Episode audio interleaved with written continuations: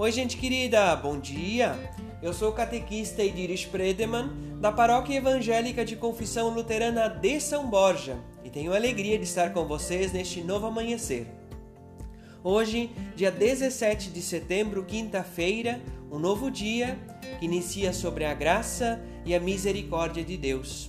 O texto bíblico previsto para o nosso dia é o Salmo 91, o versículo 15 e seguintes, que testemunha dizendo: quando eles me chamarem, eu responderei e estarei com eles e elas nas horas de sua aflição.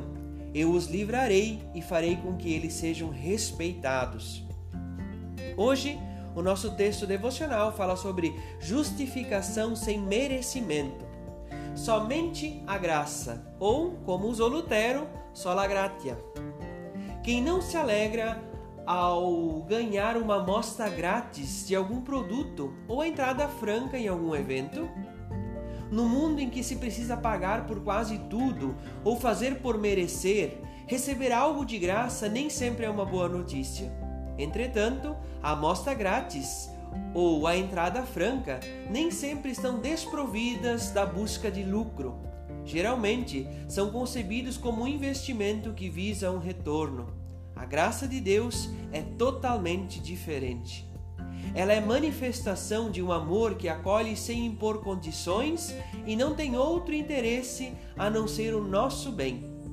O princípio sola gratia, ou somente a graça, declara que não há qualquer possibilidade de participação da pessoa em sua justificação. Não é o esforço nem o mérito pessoal que contam, de acordo com Lutero, nosso reformador, a pessoa é justificada por méritos alheios, ou seja, apenas pelo mérito de Cristo Jesus. Deus aceita a pessoa sem exigências prévias e sem requerer uma compreensão ou uma compensação posterior. Nós recebemos totalmente pela graça e o amor incondicional de Deus. Nada precisamos e, na verdade, nada podemos fazer para obter o amor e o perdão de Deus. A dádiva divina é recebida sem nenhum merecimento ou pagamento. Ela é graça, é presente dado por Deus.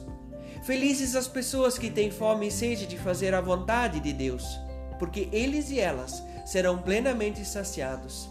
Que Deus guarde o seu dia, sua família, a sua casa, que Deus guarde a sua vida em Cristo Jesus. Um forte abraço e um abençoado dia.